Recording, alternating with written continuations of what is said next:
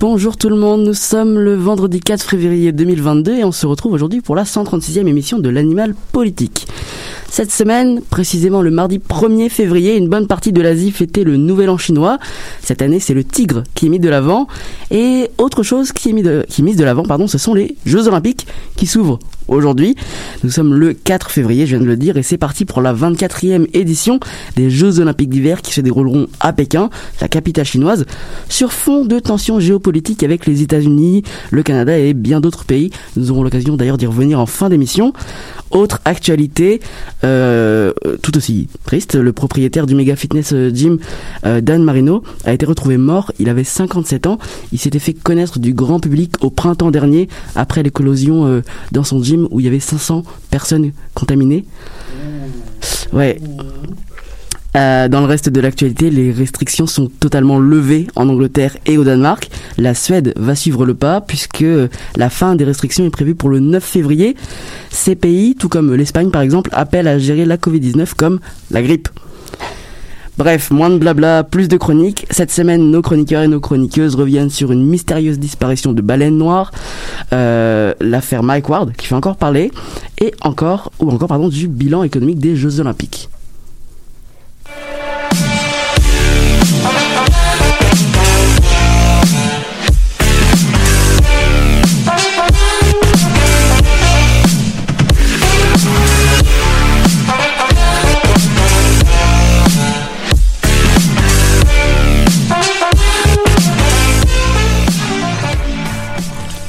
Et on commence l'émission en environnement avec euh, toi Lucie, comment tu vas? Très bien, merci. Alors aujourd'hui tu veux nous parler, comme je le disais juste avant, des baleines noires dans l'Atlantique Nord qui sont malheureusement en voie de disparition. En effet, à l'heure actuelle, l'organisme Oceana Canada estime qu'il reste seulement 330 baleines noires de l'Atlantique Nord. Hmm. Il y a plusieurs facteurs qui expliquent ce nombre si faible. Tout d'abord, le réchauffement climatique provoque le déplacement des zooplanctons, ce dont se nourrissent ces baleines, dans des eaux plus froides, plus au nord du Canada. De plus, les collisions entre les baleines, surtout les plus jeunes, et les bateaux sont responsables de nombreuses morts au sein de cette espèce. Les baleines ont du mal à éviter les navires qui se déplacent à vitesse élevée et elles sont difficilement repérables par les bateaux à cause de leur couleur sombre et leur absence de nageoire dorsale. Depuis 2017, 21 baleines sont d'ailleurs mortes en eau canadienne, dont au moins 8 à cause de collisions, de collisions avec des navires. Mais donc il n'y a aucune mesure qui est prise pour essayer de protéger cette espèce en, en justement? Si des mesures sont évidemment ont été évidemment mises en place par le gouvernement canadien dans les zones où elles se trouvent. Selon la directrice de campagne d'Oceana, Kim Helmsill, réduire la vitesse des bateaux permettrait d'augmenter fortement les chances de survie des baleines en cas d'impact. C'est d'ailleurs pour cette raison que depuis maintenant deux ans, Transport Canada a instauré des restrictions de vitesse volontaires dans le détroit de Cabo. Ce détroit se trouve entre le Cap Breton et l'île de Terre-Neuve. Cette mesure reste tout de même non obligatoire, la plupart des bateaux ne la respectent donc pas et gardent une vitesse plus élevée que celle conseillée par Transport Canada. Selon Oceana, 68% des navires qui sont passés dans le détroit de Cabo au cours des deux dernières années gardent une vitesse plus élevée que celle conseillée par le fédéral. Et donc si ces mesures euh, peuvent sauver les baleines noires dans l'Atlantique Nord, pourquoi on ne les rend pas obligatoires? C'est en effet ce que voudrait Oceana Canada. L'organisation a d'ailleurs demandé au gouvernement d'en faire plus pour les baleines dans le rapport a- qui a été publié ce mardi. Cependant, selon la conseillère principale de Transport Canada, le détroit est un couloir de navigation difficile. Les, con- les conditions météorologiques, entre autres, pourraient rendre le ralentissement des bateaux difficile et cela pourrait même présenter un risque pour les navires ainsi que leur équipage. Malgré tout, Transport Canada a prévu de faire en sorte d'augmenter le respect de ce ralentissement volontaire, notamment en essayant de comprendre la raison pour laquelle certains bateaux n'ont pas participé à ce ralentissement. Pour finir pour une note sur une note un peu plus positive, 2021 a été une bonne année pour la naissance, pour la naissance des baleines noires. 20 baleineaux sont nés l'an passé, alors que la moyenne de naissance se situe à environ 10 par an. Ok, donc euh, c'est une bonne nouvelle pour l'espèce euh, en effet. Euh, tu nous avais parlé il y a deux semaines de la surpopulation des cerfs à Longueuil, si je me souviens bien. Est-ce qu'il y a du nouveau sur le sujet? Alors effectivement, j'avais parlé du projet de la ville de Longueuil de faire abattre une soixantaine de cerfs se trouvant dans un de ses parcs. Nous avons appris cette semaine que le projet a été repoussé à l'automne. Alors ce report, il a pour but de rendre l'opération plus efficace. Il juge que la faire maintenant, ça aurait pas tellement d'intérêt. Mhm. Et si le projet est mené à bien à l'automne, ça permettra par la suite de prendre des mesures moins extrêmes entre guillemets, telles que la stérilisation des animaux. Ou l'abattage. Donc ça c'est encore moins joyeux. Donc on se donne rendez-vous à l'automne pour voir si- s'il y a du nouveau, voir où on en sera. Merci beaucoup Lucie pour cette euh, chronique environnement. On se retrouve dans deux semaines. En attendant, je vous propose d'écouter Cozy, interprété par Cédric Noël.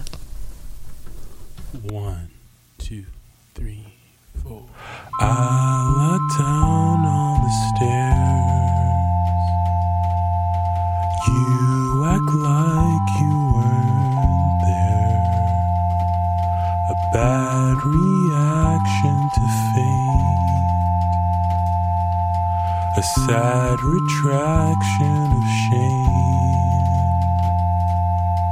I lie down on the stairs.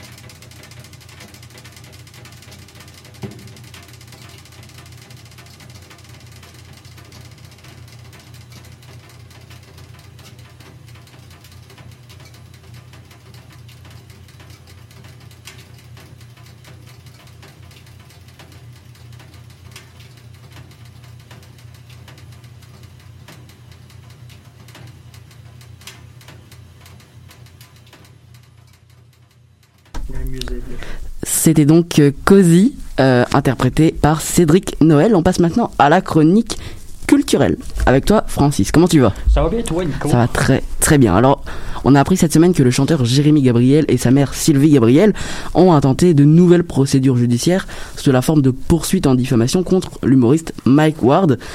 On se rappelle que l'an dernier, euh, les Gabriel avaient été déboutés à la Cour suprême du Canada, la plus- le plus haut tribunal euh, du pays, tout simplement. Euh, les juges n'y avaient pas retenu la poursuite en discrimination qu'ils avaient intenté contre euh, Monsieur Ward, justement, euh, puisqu'il s'agit d'une saga judiciaire qui dure depuis 10 ans. Avant d'aller plus loin, Francis, est-ce que tu peux nous expliquer brièvement, euh, bri- j'insiste sur le brièvement, le litige qui oppose les, les deux hommes? Il est souligné dans notre texte. Il est vraiment souligné. Ah, mais certainement, Nico, je suis né pour expliquer et vulgariser, ça tombe bien. Le litige a débuté en 2012 lorsque la famille Gabriel dépose une plainte à l'endroit de l'humoriste Mike Ward. Ce dernier, dans son spectacle Mike Ward s'expose, présenté entre 2010 et 2013, s- dans, ce spectacle, il ridiculise le jeune homme en raison de ses malformations du crâne et du visage dues au syndrome de Treacher-Collins, une maladie génétique. Jérémy Gabriel, alors à peine âgé de 13 ans, affirme avoir subi une détresse psychologique importante, de l'intimidation à l'école suite aux blagues de Monsieur Ward. Il ajoute avoir aussi entretenu des idées suicidaires. C'est donc cette souffrance qui a poussé la famille Gabriel à entamer des procédures judiciaires contre l'humoriste en 2012. Et en 2012, est-ce que ça avait abouti à une condamnation? Oui, le tribunal des droits de la personne, là, chez le gros jargon euh, judiciaire, là. Restez avec moi les auditeurs, il y a beaucoup de justice là-dedans. Oh là c'est là. c'est de la culture. On va essayer de suivre. D'accord, merci. Oui, le tribunal des droits de la personne avait condamné Mike Ward à payer 35 000 à la famille Gabriel en 2016. C'est long, la justice. Mm. On va il y a 4 ans quand même, là, pour que ça aboutisse à une, condamna- à une condamnation. Mike Ward avait porté la cause en appel, refusant de payer quoi que ce soit à quelqu'un en raison d'une blague. Le litige a donc été porté en Cour suprême du Canada. C'est là que les juges ont tranché en faveur de l'humoriste dans un vote plutôt serré, 5 contre 4 l'automne dernier. Selon eux, même si ces blagues étaient répugnantes, elles n'étaient pas discriminatoires ou au sens où l'entendent les chartes québécoises et canadiennes. Dans leur décision finale, on peut y lire qu'un recours en discrimination ne doit pas devenir un recours en diffamation, deux choses différentes. Oui. J'ai pas été voir c'est quoi la différence entre les deux, ça je vais, je vais laisser ça aux avocats. Mais judiciairement, il doit y avoir une différence. Exactement. Il y, a, il y a une grosse différence. Une grosse différence. Tu vas voir pourquoi.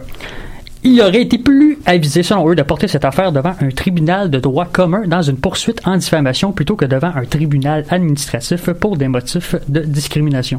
Ok, donc Jérémy Gabriel les a donc pris au mot en intentant ces nouvelles poursuites en- en diffamation. Donc, euh, pourtant, ces nouvelles procédures sont-elles pas vouées à l'échec, on peut dire, puisqu'un jugement a déjà été rendu sur cette affaire?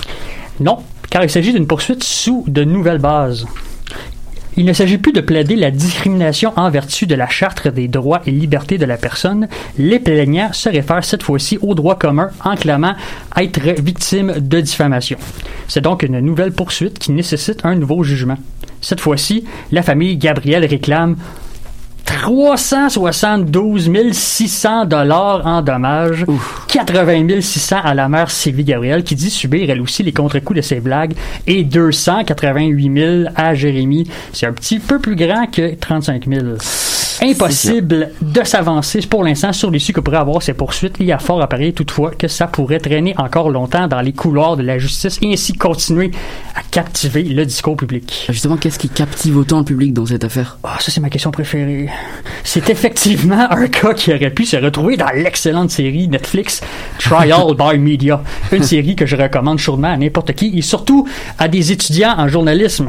Nous sommes tous ici. Vous êtes pas mal tous à part moi, mais bientôt je travaille là-dessus. Cette série observe comment l'opinion publique façonne parfois les décisions judiciaires et vice-versa. Ce qui captive, c'est probablement sa longévité et sa complexité, parce que on, on s'en- les procédures judiciaires, ça va pas faire en 2000 2022, ça fait 10 ans. Ça, ça va faire exactement 10 ans, premièrement. Fait que c'est ça qui captive. C'est long, puis c'est complexe. C'est, c'est, ça, les, les causes sont portées en appel. Ça, on, on monte à la Cour suprême parce que c'est porté en appel, litige qui finit pas. Dé- déjà ça, ça contribue à, à- à la, à la célébrité de la cause. Deuxièmement, oppose deux personnalités connues. Mike Ward est un humoriste à succès dont l'humour noir et grinçant n'a jamais fait l'unanimité au Québec. Jérémy Gabriel est devenu une célébrité lorsqu'il a chanté devant le pape en 2006. C'est un artiste avec quelques albums à son actif. Puis, Troisièmement, l'enjeu, c'est la liberté d'expression, un concept au cœur de toute société libre et démocratique qui se respecte. Ça parle à beaucoup de gens et on ne se gêne pas pour en parler fort. Le tribunal populaire, pour reprendre les mots du chroniqueur de la presse Marc Cassivi, est donc à l'œuvre depuis le début de l'affaire pour le meilleur et pour le pire. Et pour finir, quel type de reconnaissance la famille Gabriel cherche-t-elle à travers euh, son acharnement? Est-ce que c'est une reconnaissance juridique, populaire? Euh, selon l'avocat de M. Gabriel, M. Stéphane Harvey, monsieur, non, maître Stéphane Harvey, pardon, la famille cherche avant tout une reconnaissance juridique de la souffrance qu'elle a vécue en raison des blagues de Mike Ward. Bien qu'ils ont l'appui d'une partie de la population, Jérémy Gabriel et sa mère sont stigmatisés depuis le début de ce litige. Relancer des poursuites veut dire se remettre sous les projecteurs et subir encore une fois la vindicte populaire, particulièrement venant de ceux qui défendent farouchement Mike Ward. Avec raison ou pas, hein, je ne suis pas un juge, je ne suis qu'un chroniqueur, je rapporte. Et euh, c'est coûteux tout ça, là, autant euh, personnellement que, que financièrement. D'accord. Cet acharnement, ch- pardon, cet acharnement risque de placer le plaignant dans une position de bourreau aux yeux du tribunal populaire, alors que c'est Monsieur Gabriel la victime depuis le début. Oui, il faut Cal- l'oublier. Faut, faut jamais l'oublier. À la lumière de cette réflexion, je doute que la famille recherche une reconnaissance populaire. Je pense qu'elle se concentre surtout sur une reconnaissance juridique. D'accord, donc une famille humble qui lutte tout simplement pour obtenir la vérité. Ouais. Merci Francis pour cette chronique euh, culture. S'il y a du nouveau dans cette affaire, on compte sur toi pour faire le suivi. Je- oui. Tout de suite, on écoute Incandescente de Loni.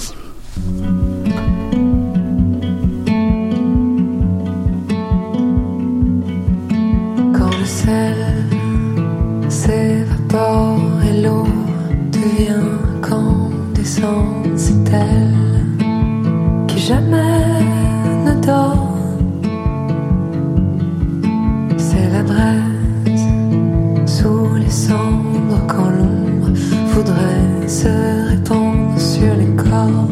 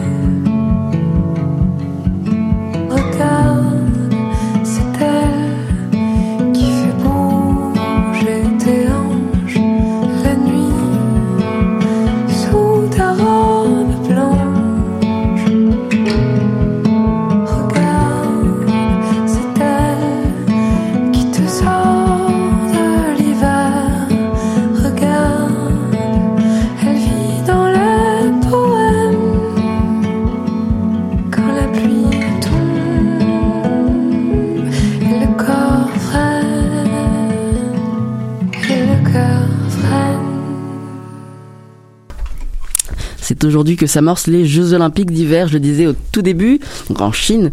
Euh, malgré la situation pandémique et la controverse autour des droits de la personne en Chine, les Jeux se dérouleront comme prévu euh, jusqu'au 20 février prochain. Bien au-delà de la gloire internationale ou la célébration du sport, les Jeux sont avant tout une énorme machine commerciale.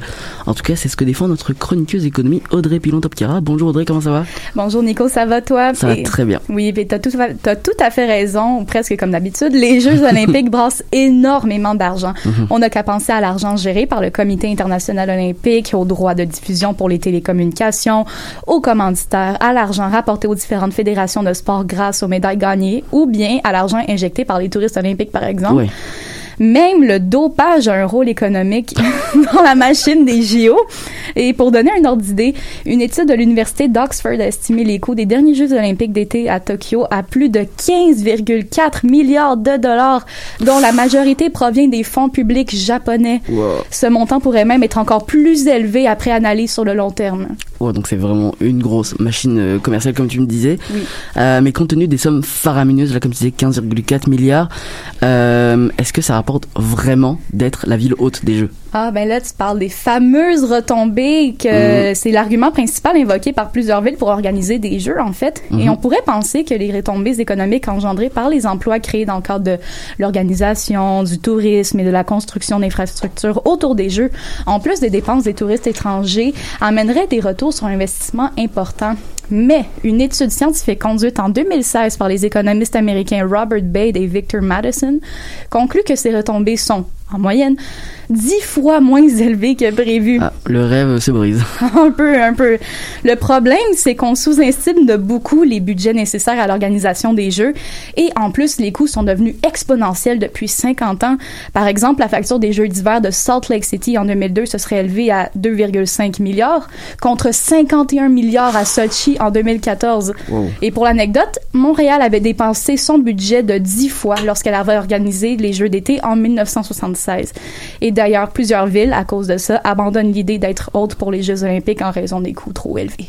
Bah oui, ça coûte cher. Vraiment, vraiment très cher. Ouais. Euh, mais je me demande si ça coûte aussi cher, pourquoi les villes continuent de vouloir accueillir les Jeux Olympiques, sachant que ça les mettra dans le rouge financièrement? Exact, ça, ça fait aucun sens. On fait juste regarder la facture, mais en fin de compte, Nico, c'est surtout une question de fierté nationale, Mmh. d'ego pour plusieurs pays où se tiennent les Jeux, en particulier pour des pays plus ou moins démocratiques qui gagnent en influence sur l'échiquier mondial, comme la Russie ou la Chine, comme en ce moment. Plus ou moins démocratique, oui. Ouais, plus ou moins. les pays et les villes sont souvent prêts à mettre le paquet pour organiser des jeux inoubliables, même si ça veut dire de dépasser de beaucoup son budget. C'est comme quand les enfants riches nous invitaient à leur party de fête. C'est au primaire. Euh, c'était toujours chez eux que c'était le plus euh, marquant parce qu'il y avait une piscine, un énorme gâteau, euh, il y avait des jeux gonflables, la maison était belle, puis en plus on repartait chez nous avec un petit sac surprise là, de chez Ardennes. Donc, euh, bref, avec leur fête d'anniversaire, euh, ils entretenaient leur popularité et leurs inf- leur influence dans la cour d'école. Donc, dans le cas réel avec la Chine, c'est pour démontrer son pouvoir économique et politique aux autres nations, surtout envers les nations occidentales dites ennemies, si je peux Mhm. dire, entre guillemets, comme les États-Unis, rien de moins. Ouais, juste les États-Unis. Ouais, je sais. Euh, et les, commanditaires dans tout ça, euh, j'imagine qu'ils ont reçu des pressions de la part de groupes militants pour boycotter les Jeux Olympiques, par exemple? Oui, absolument. Et selon l'ONG Human Rights Watch, les principaux com- commanditaires des Jeux olympiques, dont Airbnb, Coca-Cola, Samsung, Visa et Toyota, devraient expliquer pourquoi ils restent silencieux à propos du génocide ouïghour, euh, du recul de la démocratie à Hong Kong, de l'oppression du peuple tibétain ou de la surveillance généralisée numérique à la Big Brother, par Ouais. exemple. Évidemment, ces compagnies ont déjà investi des sommes importantes en publicité, donc ils vont pas risquer de critiquer le régime chinois parce que ça voudrait dire perdre une, une énorme plateforme de choix en matière de publicité. Et bien que les commanditaires représentent environ 18% des revenus du CIO, il faut pas oublier que 73% de leurs revenus proviennent en fait de la vente des droits de diffusion. Donc, est-ce que les télédiffuseurs mondiaux vont faire une croix sur les jeux? Hmm, C'est sûr non. que non. C'est clairement un gros business euh, de la télé derrière. Euh, et évidemment, il faut pas oublier les superstars hein, euh, devant la machine des jeux, les athlètes. Mhm. Combien peut gagner un ou une athlète, Audrey? Ben, dans le cas du Canada, le Fonds d'excellence des athlètes du Comité olympique canadien octroie une prime aux athlètes dépendamment du type de médaille qu'ils vont rapporter après avoir gagné aux Jeux olympiques. Mhm. Par exemple, une médaille d'or, ça leur rapporte 20 000 Une médaille d'argent, 15 000 Une médaille de bronze, 10 000 Et les, les athlètes reçoivent aussi des subventions de 5 000 pendant les années non, olymp- non olympiques pour les aider à couvrir les dépenses quotidiennes ou d'entraînement et de compétition parce que ça coûte cher Oui. s'entraîner, être un athlète. Et même si l'athlète euh, est, par exemple, une figure emblématique, une célébrité, peut même euh, se négocier des petits contrats de publicité pour des marques de céréales, comme aux États-Unis, ou des vêtements sportifs, par exemple. Souvent des pubs, ouais. Oui, puis dis-toi, Nico, que justement, comme je te disais, parce que les coûts reliés à leur sport sont exorbitants, il y a beaucoup d'athlètes, en fait, qui sont, euh, je dirais, sur un niveau précaire financièrement. Oh. Ça a été sou- soulevé par un sondage mené par l'organisme de défense des athlètes Global Athlete, qui près de la moitié des athlètes provenant de 48 pays sont instables financièrement.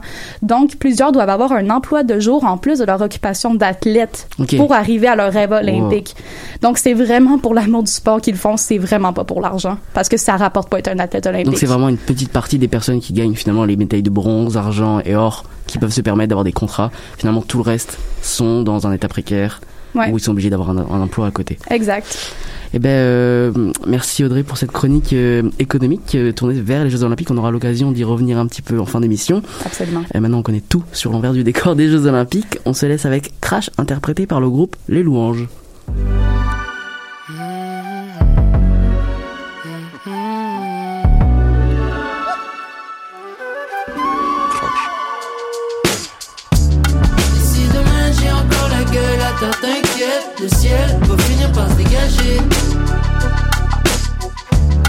Si le fond du baril comme phare, bring it on, j'élèverai mon dernier verre à votre santé.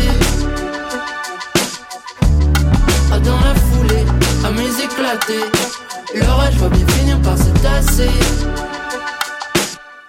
Je feel comme un crash test dummy. Je pressens l'accident comme on attendait Messi. À demi conscient dans le taxi, sable mouvant sous le backseat. Chez Gap Messi, je crois je perds un peu la magie? Glam life qui aussi. Est-ce que ce sera ma vie? Nomme-moi la ville que tu veux. Juré, j'ai mis le. Charmer les tantes et les neveux. Les cousines et les baveux. Mais quand je rentre, y'a le plafond de la partie sur le point de fendre en deux. Hier, j'ai séparé les eaux. Aujourd'hui, j'ai touché le creux. J'ai touché le creux.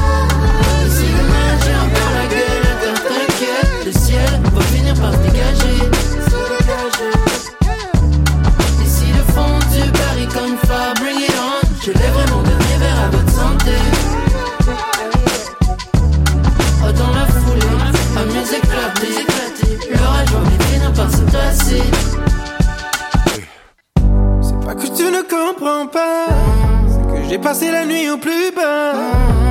Entre les démons et le passé, plus envie de m'expliquer. Le cœur au point d'imploser.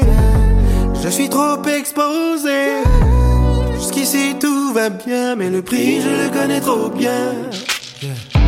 Donne-moi un peu de temps, que je retrouve mes yeux d'enfant. Donne-moi ce goût d'avant, tout était plus innocent.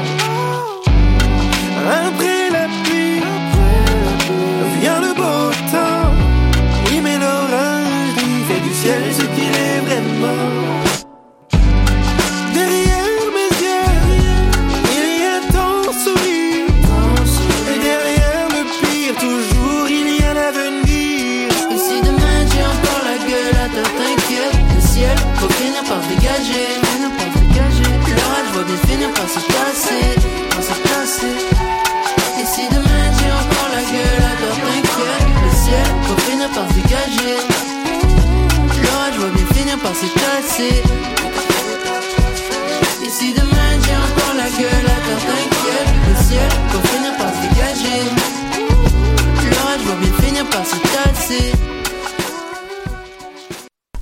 poursuit avec notre chroniqueuse Kijaté pour parler des causes autochtones et plus précisément comment celles-ci peuvent être en fait instrumentalisées au sein de mouvements politiques. Bonjour Kijaté. Coucou Nicolas. Oui, en effet, cette semaine, euh, j'aimerais parler de comment les causes autochtones peuvent être utilisées euh, dans certaines mobilis- mobilisations, pardon, en comparant avec la façon dont les peuples autochtones revendiquent eux-mêmes leurs droits, et aussi, euh, donc, oui, c'est ça, pardon. Principalement, en fait, les nations autochtones militent pour la préservation du territoire, Euh, mais le territoire est intimement lié à l'identité des premiers peuples. Euh, à notre identité en fait en tant qu'humain. Euh, mais pour les autochtones, militer pour la protection de l'environnement, c'est aussi militer pour les droits humains. C'est euh, revendiquer l'accès à l'eau potable, à la souveraineté alimentaire, ou simple droit de logement aussi. Vraiment, tout est lié au territoire. Donc c'est plus que, que militer, c'est vraiment un engagement. Oui, c'est ça. C'est important de défendre ses valeurs, ses intérêts. Est-ce que tu as fait des rencontres justement par rapport à ce sujet? Oui, comment tu le sais? Je sais tout, je sais tout. oui, donc j'ai pu rencontrer Mike Paul, euh, auteur-compositeur Inou. Il a en fait euh, tout récemment été nominé au prestigieux Native American Music Awards euh, pour son vidéoclip de la chanson Ashnetau, qui veut dire euh, Soyons fiers, dans la catégorie Best Traditional Vocal, Vocal Video. Pardon. Donc, je, je- je tiens à féliciter Mike, on le, fé- on le félicite tous, on est très contents pour lui. Et euh, dans le vidéoclip, on peut voir des images de personnes autochtones faisant des marches pour la protection du territoire en dénonçant le projet GNL Québec. Donc, on a pu discuter de sa nomination et de l'importance de l'art à travers le soulèvement des causes autochtones. Euh, entre nous, en communauté, et puis tout ça, on laisse souvent la personne se présenter, alors je vais laisser Mike Paul le faire. Uh, uh, uh,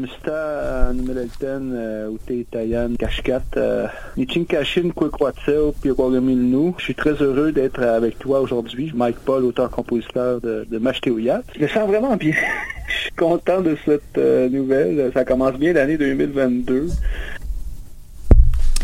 Oui, donc euh, le Native American Music Award reconnaît les accomplissements des artistes autochtones en musique depuis 1998 et euh, principalement aux États-Unis et au Canada. Euh, alors on peut comprendre vraiment pourquoi Mike est si content de cette nouvelle-là. Euh, il m'a expliqué qu'être artiste indépendant nécessite, nécessite de porter beaucoup de chapeaux en fait. Oui. c'est beaucoup de travail. Alors on est vraiment heureux et fiers que, Ma- que Mike Paul a enfin reçu cette reconnaissance et qui représente en fait sa nation à travers son art. Euh, on a en- ensuite pu discuter des mobilisations politiques. Euh, il m'a laissé euh, la liberté de poser ces questions-là, parce que des fois, c'est un peu compliqué. Euh, parce que c'est ça, son clip par- parle de GNL Québec et tout ça, puis on voit des, des, des Autochtones militer. Alors, je lui ai demandé, pour rester dans l'actualité, euh, son opinion sur euh, un certain convoi Un des certain camions. convoi, oui. Euh, puis des images qui sont sorties, en fait, de la manifestation qu'il y a eu sur la colline. Donc, on l'écoute.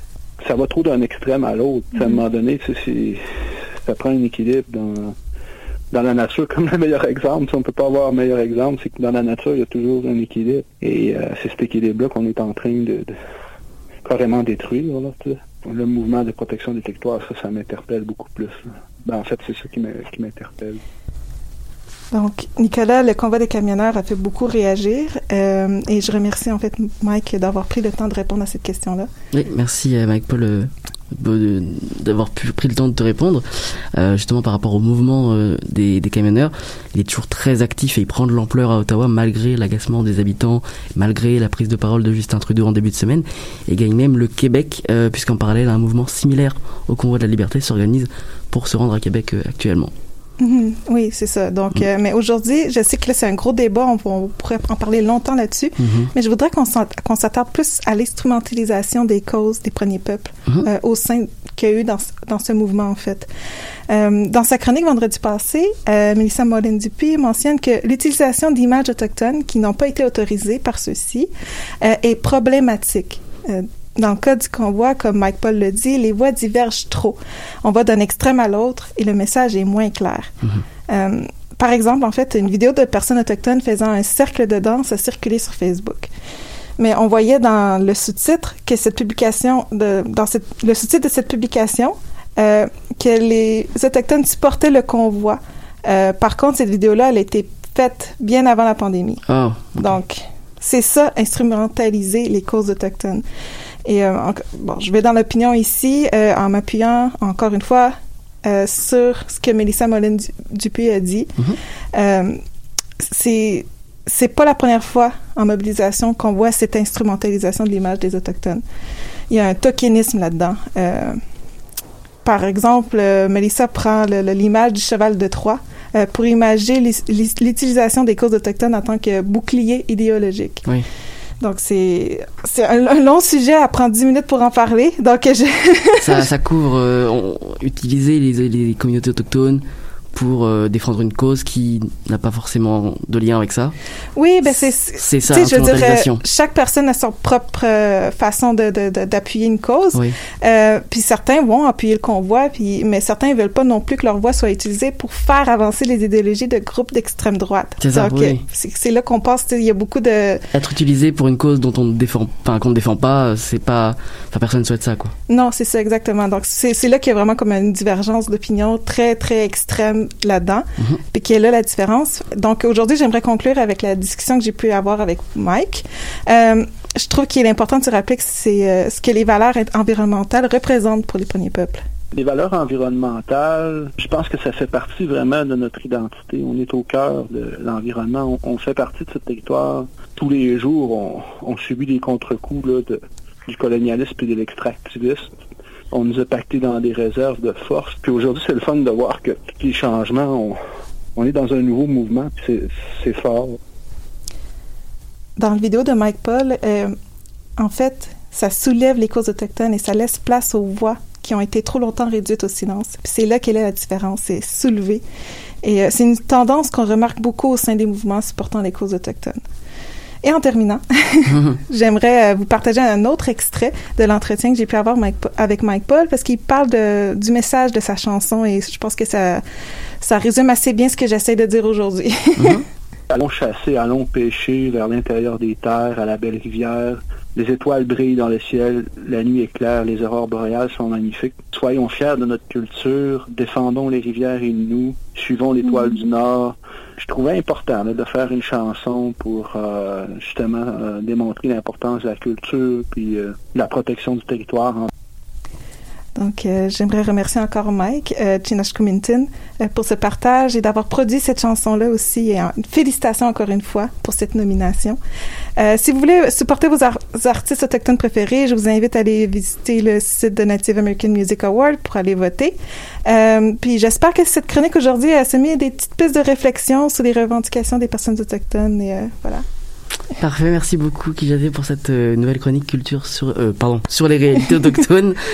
Euh, encore de belles rencontres, euh, je vois. Oui. Euh, on termine nos écoutes sur le son de Easy de Bedouin.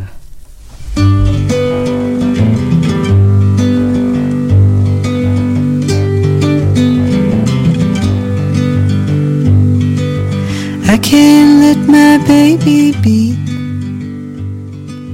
Tried to turn him to a shape that would fit well with me. Now my baby's all alone.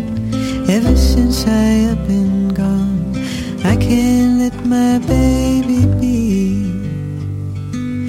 I can't let my baby sleep. awaken me in the wee small hours of the morning breeze, or I choke up like a faucet without gears. I can't let my baby sleep.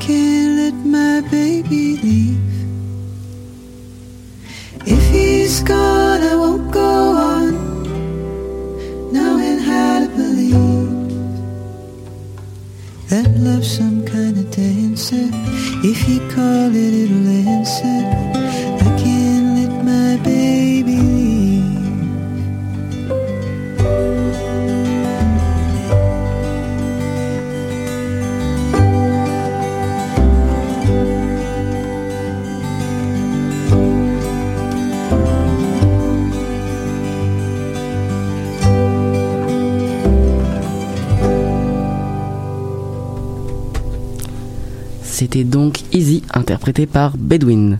On l'attendait. Après 55 jours d'absence, 57. aujourd'hui, 57 pardon, 57 jours d'absence, aujourd'hui, vendredi 4 février, on retrouve la chronique éducation avec Camille, qui est toujours au poste.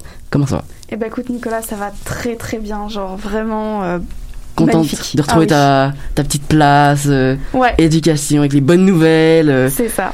Euh, C'était une de tes résolutions de, de 2022 justement, venir avec au moins un sujet positif qui ne parle pas de catastrophe. On t'a d'ailleurs sur, resurnommé euh, et du catastrophe, hein, je le sais bien. Cette promesse est tenue puisque tu nous reviens aujourd'hui avec un très beau sujet. Ce mardi 1er février a débuté le mois de l'histoire des Noirs. Mais Camille, d'abord, qu'est-ce que c'est le mois de l'histoire des Noirs? Alors le mois de l'histoire des Noirs se tient dans le but de faire découvrir et connaître l'histoire, la culture, les arts, surtout au niveau local, le tout dans un but d'éducation et d'échange. Donc par exemple, le site du gouvernement du Canada décrit ce mois comme chaque mois de février, les gens de partout au Canada participent aux activités et aux festivités du mois de l'histoire des Noirs qui honorent l'héritage des Canadiens noirs et de leur communauté. Donc cette année, le thème est en février et en tout temps, célébrons l'histoire des communautés noires aujourd'hui et tous les jours. D'accord, donc euh, on a, on a, parce qu'on a pe- peut-être, pardon, oula, on a peut-être échappé, euh, ça a peut-être échappé à quelques personnes, excusez-moi, euh, mais les Noirs n'existent pas qu'en février, hein, donc c'est important de le rappeler. euh, c'est triste d'en arriver là, mais il me semble que ça a pris ses origines aux États-Unis, si tu me confirmes. Eh ben, c'est le temps d'une petite leçon d'histoire. C'est Donc, parti. Je me suis inspirée de ma chère amie l'encyclopédie canadienne pour essayer de, de synthétiser au maximum. Donc, comme tu l'as dit, ce mois a pris ses origines aux États-Unis en 1926, Mhm. où à l'époque on célébrait la semaine de l'histoire des Noirs durant la deuxième semaine de février. Le but, c'était sensiblement le même qu'aujourd'hui, c'était en apprendre plus sur leur histoire. Donc cette semaine a été créée par le docteur Carter G. Woodson, un historien formé à Harvard. Peu à peu, elle va gagner en popularité, surtout dans les communautés noires des États-Unis. En 1976, on va passer de la semaine au mois, et l'année suivante, le Congrès américain instaure cette commémoration nationalement. Donc là, tu nous parles des États-Unis. Comment ça va arriver au Canada? Est-ce qu'il y a des facteurs spécifiques? Alors, on considère, selon l'encyclopédie, le site du Canada et quelques articles que j'ai trouvés, que la semaine arrive peu de temps après ses débuts euh, aux, après ses débuts aux États-Unis. Et selon l'encyclopédie, ça serait grâce aux porteurs de wagons-lits. Donc en fait, c'est ce qu'on pourrait appeler comme des un peu des stewards. Ils portent les bagages, ils font attention un peu euh, aux passagers. Et en fait, ces euh, porteurs de wagons-lits, à force de passer la frontière entre deux voyages, vont découvrir rapidement cette semaine et son importance. Et ça va prendre de plus en plus d'ampleur dans les provinces, mais différemment. Tu sais, pour illustrer cela, j'ai vraiment l'image d'une, tu sais, t'as une flèche au départ, Mhm. et elle va se diviser un peu euh, elle va se, se, ouais, se diviser, puis aller dans les différentes provinces et se diviser encore. Chaque Donc, province a choisi sa Voilà. manière de fêter. euh, ça, puis ça, ça s'est implanté dans chaque province un peu euh, différemment. Et euh, au niveau fédéral, en fait, c'est la députée Jean-Augustine qui est la première députée fédérale noire et ministre du cabinet, qui, le 14 décembre 1995, 15, pardon, va déposer une motion à la Chambre des communes qui vise à constater, là je cite l'encyclopédie, la diversité de la communauté noire du Canada et son importance dans l'histoire de ce pays, et à reconnaître le mois de février comme le mois de l'histoire des Noirs. La motion est adoptée à l'unanimité et entre en vigueur le 1er février 1996. Et c'est la première fois que le mois de l'histoire des Noirs sera reconnu à l'échelle nationale. Quant au Québec, Yolande James, qui est la première femme noire membre de l'Assemblée nationale, va être chargée de produire un rapport sur le racisme au Québec. Donc ça sera en 2006. Et dans la dernière version de son rapport, qui s'appelle Rapport du groupe de travail sur la, paix- la pleine participation à la société québécoise des communautés noires, elle va recommander à l'Assemblée nationale de reconnaître le mois de février comme le mois de l'histoire des Noirs. Suite à cela, l'Assemblée nationale adopte le projet de loi 39, qui vise donc à reconnaître le mois de février comme le mois de l'histoire des Noirs le 23 novembre 2006. Et le projet va entrer en vigueur le 1er février 2007. Ok, donc c'est quand même une récente évolution dans l'histoire, on va dire, euh, vu que bah, tout a commencé en 1995, puis une application l'année suivante. Euh, c'est célébré donc chaque année maintenant. Tu parles de découvertes, d'activités. Est-ce que les écoles participent ou organisent, par exemple, des événements relatifs au mois de l'histoire des Noirs? Alors oui, c'est exact. Par contre, là, en ce moment, avec le Covid, c'est un peu plus compliqué Mm. euh, niveau activité, donc ça se passe surtout en ligne. Donc, par exemple, il y a le conseil scolaire Viamonde en Ontario qui gère 41 écoles élémentaires et 15 écoles secondaires qui va proposer des activités sur le thème Honorer notre passé, inspirer notre futur. À l'occasion, le conseil a prévu de distribuer des livres d'activités. Le premier permettra d'explorer l'Afrique au niveau historique, culturel, artistique et au niveau euh, du patrimoine. Le second parlera de la réalité des personnes africaines et afro-caribéennes, de la question des stéréotypes et des représentations. Il y aura aussi des capsules vidéo, euh, des outils et ateliers pour les parents. On a aussi des conférences, tu vois.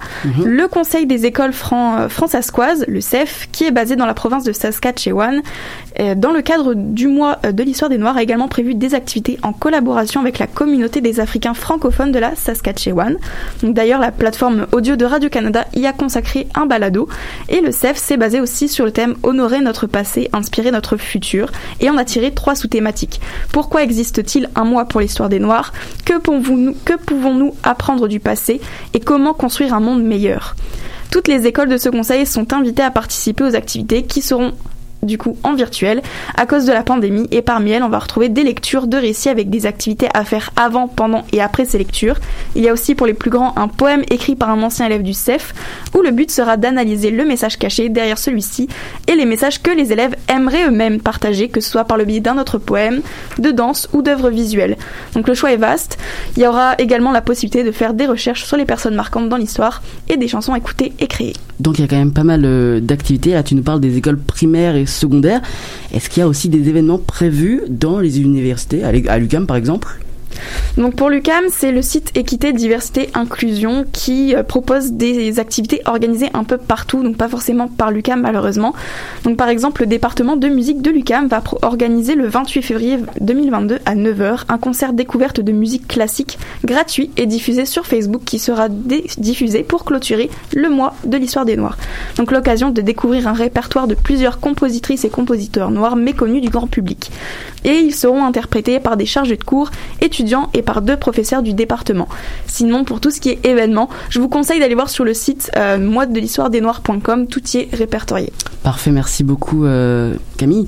C'est vrai que les écoles euh, ont une part de responsabilité dans l'éducation des différentes cultures, mais on voit qu'il y a plusieurs activités, événements qui sont prévus. Euh, donc faut continuer comme ça. C'est très bien. Euh, en tout cas, donc merci pour ce retour de cette chronique éducation avec une bonne, nouvelle. on te retrouvera donc une semaine sur deux pour des bonnes nouvelles comme ça. Euh, on va revenir tout de suite avec euh, la discussion. En attendant, je vous propose d'écouter Peppermint par Tommy Genesis.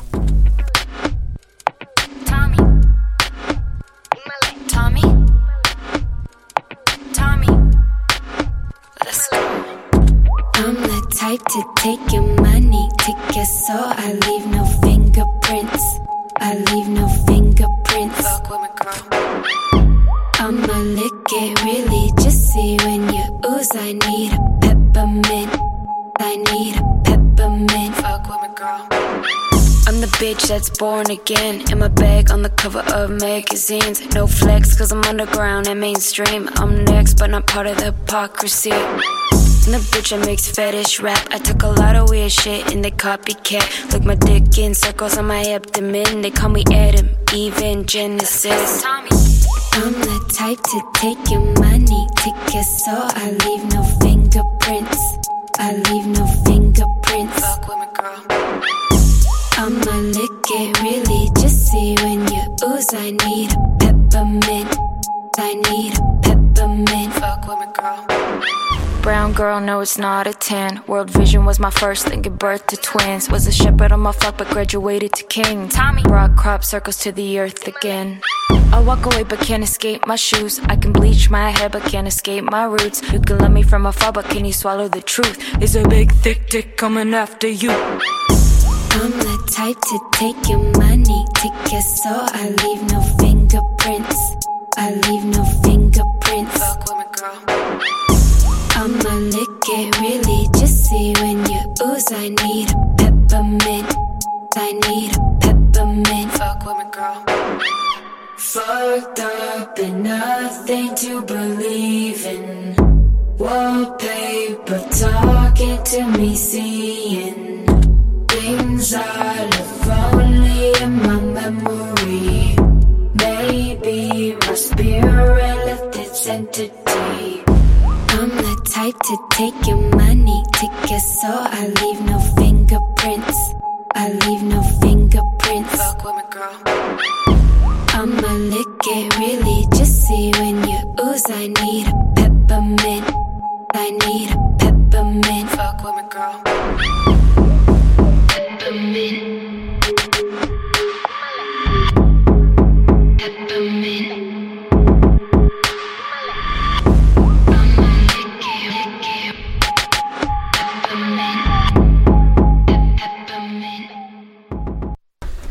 De suite, je vous propose un débat d'ampleur sur, sur un sujet d'ampleur. Non, ce n'est pas l'Ukraine, non, ce n'est pas le Burkina Faso, ce sont les Jeux Olympiques. Audrey nous en parlait tout à l'heure du côté on- économique. Moi j'ai envie de vous parler du côté géopolitique, not- notamment avec le boycott de l'événement. On va repartir de la base. Les Jeux Olympiques se déroulent entre aujourd'hui le 4 février jusqu'au 20 février. Tout se passe dans un contexte de remise en cause des droits de l'homme dans le pays. On a d'abord l'affaire Peng Shuai, la disparition d'une jeune athlète euh, qui accuse de viol un haut responsable du Parti communiste. On a aussi l'horreur autour de la réalité des Ouïghours, euh, que certains qualifient de génocide, et ils sont toujours plus réprimés, ignorés par le gouvernement chinois. Voilà pourquoi plusieurs euh, pays ont décidé de n'envoyer aucun représentant sur place. C'est le cas du Royaume-Uni, de l'Australie, de la Nouvelle-Zélande ou encore du Canada. Selon vous, est-ce que c'était raisonnable de boycotter un événement comme les Jeux Olympiques? Ouais. Ouais, mais en même temps, ça, ça passe un message, si on veut dire, du point de vue politique, sans nécessairement avoir à pénaliser les athlètes, parce que je pense qu'au début, le, le cœur du débat, avant même de qui annonce des, des boy- un boycottage diplomatique sur tous ces pays-là du Commonwealth, c'était, je pense, de est-ce qu'on envoie des athlètes tout court? Mm. Puis je pense que c'est vraiment ça aussi euh, le cœur du débat, c'est que les athlètes sont, sont souvent pris entre l'arbre et l'écorce parce que eux ils se sont tu sais, t'imagines, tu t'es entraîné toute ta vie, t'as as vraiment passé des heures incalculables sur un sport pour une passion. euh, Pour obtenir de, bah, la médaille d'or et tout, et oui, gagner. puis c'est un rêve que tu entretiens probablement depuis que t'es un, un jeune enfant ou, euh, ou du moins dès que t'as commencé ta discipline, t'as la la passion puis là il y a des gens qui disent ouais tu devrais pas y aller parce que la Chine euh, bon on Mm. s'entend que la Chine est un pays problématique du point de vue démocratique et des droits de la personne sur plusieurs points on sait pourquoi puis mais en même temps bon est-ce qu'on doit pénaliser des athlètes? Est-ce qu'on doit les, leur empêcher de vivre leur rêve olympique, si on peut dire, entre guillemets, au nom de la démocratie, au nom des revendications politiques? Est-ce que c'est au, en fait, est-ce que c'est le rôle des athlètes de, de- d'avoir des standings politiques, plutôt? Justement, tu disais tout à l'heure qu'il y avait une, sorte- une forme de fierté euh, de- par rapport au pays. Ouais. Eux font ça pour la fierté, mais à côté de ça, il y a les enjeux géopolitiques qui sont aussi une forme de fierté Mm. de pas baisser la garde face à la Chine, de rester droit et, et fort face à la Chine. Donc c'est vrai que les athlètes se retrouvent un petit peu entre les deux. Ben surtout que tu sais, t'es une athlète, puis tu dis je vais aller faire mes Jeux Olympiques en Chine, puis derrière, l'athlète va peut-être se dire ok, mais est-ce que ça veut dire que je participe euh, à, à ce que fait la Chine? Donc c'est sûr que ça peut être aussi, euh, comment dire, assez troublant pour l'athlète parce que d'un côté il veut la fierté de son, son pays, mais d'un autre euh, il y a sa moralité qui est partagée en se disant est-ce que c'est est-ce que ça vaut le coup que j'y aille? Est-ce que ça valait le coup que les Jeux Olympiques se, se tiennent encore en Chine? Ça c'est c'est aussi une autre question quoi. Mais justement, est-ce que tu voulais ajouter quelque chose? Ben justement, comme pour faire le pont avec ce que Camille dit, c'est que je pense qu'il va falloir du côté de l'Occident qu'on se fasse à l'idée que la Chine va devenir probablement le plus gros joueur de la cour d'école mondiale, si je peux dire ça. Comme Mhm. j'aime beaucoup ça faire des, des belles euh, des belles métaphores avec la cour d'école des enfants primaires. Tu sais, la Chine avant c'était le petit euh, le petit rejet que personne aimait, puis là il devient de plus en plus fort, devient de plus en plus influent, puis là c'est rendu qu'il faut faire affaire avec lui, puis malheureusement souvent comme on a vu avec l'affaire des deux Michael, Mhm, aussi, la oui. Chine, euh, si elle atteint un niveau de puissance qui va dépasser probablement dans, au cours des prochaines décennies celle des États-Unis, il va falloir on n'aura pas le choix de faire affaire avec leur propre méthode. Donc, ça peut être du, du chantage diplomatique, ça peut être la manière forte, ça peut être l'espionnage numérique, entre autres, puis j'en passe. Ça, C'est déjà prévu parce que les, les Canadiens, les athlètes canadiens et canadiennes qui sont rendus là-bas ne devaient pas prendre leur téléphone personnel Mm. et devaient le laisser au Canada pour aller en Chine par peur justement d'espionnage. Ouais. Et les personnes qui arrivent là-bas doivent installer une application Citizen Lab pour euh, en quelque sorte avoir toutes les, tous les renseignements nécessaires par rapport à la Covid, par rapport à leur déplacement. Euh, ça aussi, il y a un risque d'espionnage par rapport à ça. Ouais, puis c'est tu sais t'imagines, il faut que t'es obligé d'installer un VPN pour être sûr Mm. de pas te faire espionner, Mm. mais ça me fait penser un peu on a déjà bon, on a déjà pas pas de notre vivant mais je sais pas si vous aviez déjà entendu parler des Jeux olympiques d'été de 1933 quand c'était le troisième Reich qui était arrivé au pouvoir, Euh, il y avait euh, il y avait un peu la même question du débat aux États-Unis, est-ce qu'on en envoie ou pas? Mm. Il y avait certains des athlètes de la délégation américaine qui étaient d'origine juive qui ont décidé de quand même y aller pour faire justement un standing politique de, de dire regardez à euh, vous pouvez pas vous pouvez pas opprimer tous les peuples juifs. Il y en aura toujours qui vont vouloir euh, de montrer leur fierté juive à travers les Jeux olympiques. Puis il y avait aussi l'athlète euh, d'athlétisme américain Jesse Owens qui lui pendant qu'il vivait de la ségrégation raciale aux États-Unis se disait est-ce que je vais aussi en Allemagne nazie ou est-ce que la ségrégation raciale envers les juifs? Donc c'est mais il a décidé d'y aller pareil. Puis justement il a été tellement brillant. C'est lui qui a remporté. Il a eu euh, il a brisé plusieurs records olympiques dans sa discipline ce jour-là pour justement montrer sa puissance euh, sa puissance athlétique puis faire justement un standing à l'Allemagne. Vous regardez les États-Unis c'est nous qui est les meilleurs là-dedans puis en Mm. plus c'est un Afro-américain fait que c'est c'est C'était aussi politique, euh, sportif, Ouais. mais politique avant tout. Ouais, mais c'est tout le temps politique, Ouais. veux, veux pas, là, puis c'est... Moi, je sais pas si qu'est-ce que je ferais si j'étais athlète, si je devais aller là-bas. Pour vrai, je sais pas. Je veux dire... C'est une question qui se pose. Si est-ce que qu'on est-ce qu'on reste derrière notre pays et on accepte de ne pas s'y rendre par euh, principe par rapport au pays ou est-ce qu'on y va parce qu'on a travaillé comme tu dis toute notre vie Mm. pour ça Mm. pour arriver à la médaille d'or c'est une question qui se pose. Tout à l'heure, tu parlais de euh, déplacer les Jeux Olympiques, peut-être dans un autre pays Ouais. ou les décaler dans le temps. Est-ce que la Chine ou le Comité olympique euh, inter- inter- international olympique ont eu raison en fait de maintenir les Jeux Olympiques malgré les tensions actuelles, malgré euh, la situation sanitaire? Euh, Est-ce que c'était une bonne une bonne idée de les maintenir maintenant? Ben là, je pense que décaler pour décaler, tu vois, il y a les Jeux Olympiques cet été qui, ont, qui avaient été aussi décalés. Mhm. Euh, donc, euh, ça se pouvait peut-être, après, je sais pas, niveau organisation, parce que ça se prépare. euh, je sais que les pays sont décidés bien à l'avance. Donc, c'était peut-être aussi surtout un gros problème d'organisation pour le comité. Ça, la logistique derrière. Ou, euh, euh, tu sais, aussi pour la Chine, euh, vu que c'est c'est censé devenir une grosse puissance, c'est à quelques, quelques mois, là, on leur dit, bon, bah, au final, on fait pas, on décale ou euh, on, on annule temporairement. Enfin, je veux dire, c'est assez délicat. En plus, la situation sanitaire. euh, tu sais là, ça va falloir jongler aussi avec les cas de Covid, euh, les athlètes qui vont peut-être pas pouvoir euh, faire la compétition. La Chine a fermé plusieurs villes juste Mm. avant les Jeux Olympiques. Euh, les personnes qui sont euh, donc les athlètes, les journalistes qui couvrent restent dans une bulle du début jusqu'à la fin, jusqu'au Ouais. 20 février. Les Mm. personnes qui les testent également Mm. ne doivent pas sortir de cette bulle pendant toute la durée des Jeux. Euh, donc c'est c'est assez strict en, en termes de situation sanitaire là-bas. Euh, Il y a aussi un impact environnemental. Ah oui. Pour la première fois de l'histoire des Jeux Olympiques d'hiver, 100% de la neige utilisée sera artificielle et il y aura besoin de pas moins de 185 millions de litres d'eau. Euh, Qu'est-ce que vous pensez de cette, ce besoin de, de neige artificielle alors que c'est les Jeux d'hiver et que c'est bah, justement la première fois? Mais c'est absurde parce que pendant ce temps-là, Pékin euh, vit déjà avec des problèmes d'approvisionnement en eau potable dans sa propre ville. Oui. En plus de ces problèmes de pollution, de smog omniprésent, en plus euh, de, du réchauffement climatique qui, vont, qui exacerbe déjà plusieurs phénomènes, en plus de la pollution des rivières à cause de tous les déversements industriels reliés à l'industrie lourde en Chine. Je veux dire, à un moment donné... Ça fait beaucoup. Ben c'est ça, t'es, t'es un- pour les jeux d'hiver, est-ce qu'on peut au moins, par principe, aller dans un pays où est-ce qu'il y en a un hiver, euh, je sais pas, genre... On euh, sait qu'il y a un réchauffement climatique mais il reste quand même des pays où il y a de la neige. Venez à Montréal. Ben oui, puis à un moment donné, il y a des limites à créer du faux parce que on s'entend que la neige réelle versus la neige artificielle, puis je parle strictement pour la performance d'un athlète, ça n'a pas du tout le même impact au niveau de la performance. Donc, est-ce que ça va être ça le futur dans les changements climatiques pour euh, comme à Dubaï qui ont inventé une station de ski artificielle? Oui, c'est vrai. Est-ce qu'il va falloir qu'on invente de la neige? Est-ce qu'il va falloir qu'on invente Ben- euh, qu'on invente toutes les conditions idéales pour faire des jeux qui ont de l'allure? Donc, euh, on voit qu'il y a plusieurs enjeux géopolitiques, euh, environnementaux, économiques, comme tu disais.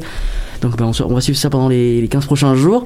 C'est ainsi que se termine notre 136e émission de l'Animal Politique. Un grand merci à toute l'équipe du jour. Lucie Parmentier, Francis Auclair, Audrey Pilon-Topcara, Kijaté, Alexandra Veillet-Chizo et Camille Dehaene. Merci également à Camille Brasseur en régie, accompagné de Manon Touffet. C'était Nicolas Fivel. On se donne rendez-vous vendredi prochain, même lieu, même heure. Bonne semaine.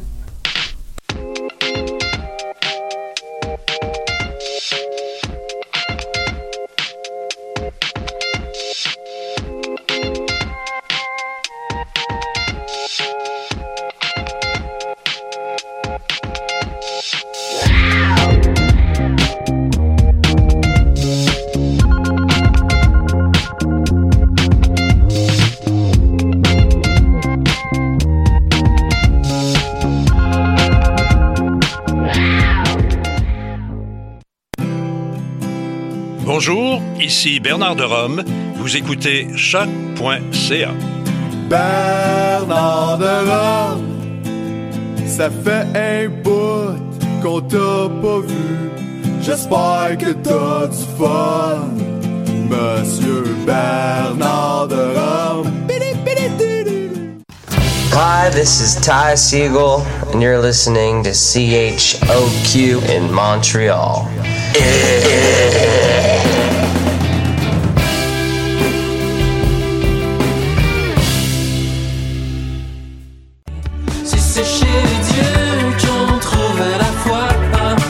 Salut, c'est Valence. Vous écoutez l'univers.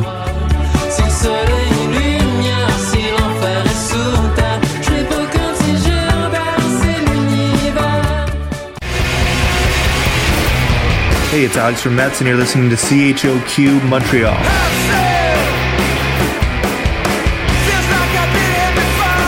Bonsoir ou bonjour, c'est Oxpo Puccino et vous êtes sur les ondes de choc. c'est pour ça que ça bouge comme ça. C'est ça. C'est ça.